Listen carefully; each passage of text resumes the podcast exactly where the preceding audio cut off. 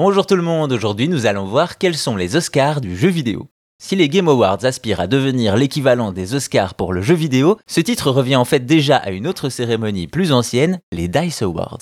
À l'initiative, on retrouve l'AIAS pour Academy of Interactive Arts and Science, que l'on peut traduire par l'Académie des Arts et Sciences Interactifs, en gros le jeu vidéo. Il s'agit d'une organisation sans but lucratif fondée en 92 dont la mission est de promouvoir les arts interactifs mais aussi de rassembler les créateurs de jeux vidéo. Dans cette idée, ils organisent chaque année une cérémonie de récompense, les DICE Awards. Une cérémonie débutée en 2008 et où seuls les jeux développés par des compagnies membres de l'AIAS sont éligibles, ce qui exclut une bonne partie des jeux japonais. Également, là où les Game Awards sont choisis par un panel de journalistes du milieu, aux DICE Awards, ce sont les plus de 30 000 membres qui votent, tous acteurs de l'industrie. Ainsi, ils décernent des prix par console et par catégorie où l'on souligne le caractère remarquable des jeux, par exemple réalisation exceptionnelle de la direction artistique, du game design ou encore de la musique.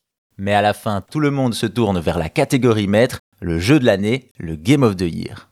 Dans le palmarès, on retrouve donc forcément des icônes comme le premier sacré en 98 qui n'est autre que GoldenEye sur Nintendo 64, mais on a aussi Diablo 2, Halo, Uncharted 2, Skyrim et tant d'autres. Parmi les lauréats plus récents, on a God of War en 2019, l'excellent It Takes Two, une aventure entièrement en coopération, et l'incontournable Elden Ring de From Software. À noter qu'il est le seul jeu japonais du palmarès avec The Legend of Zelda, Ocarina of Time et Breath of the Wild. Un palmarès prestigieux qui ressemble beaucoup à celui des Game Awards, ce qui prouve une certaine cohérence. On trouve tout de même des surprises avec des jeux comme Hades et l'intrigant Untitled Goose Game qui met le joueur dans la peau du noir. Ainsi, en exprimant la reconnaissance des créateurs et par son prestige, les DICE Awards peuvent être considérés comme les Oscars du jeu vidéo, mais attention, il y a d'autres prétendants au titre.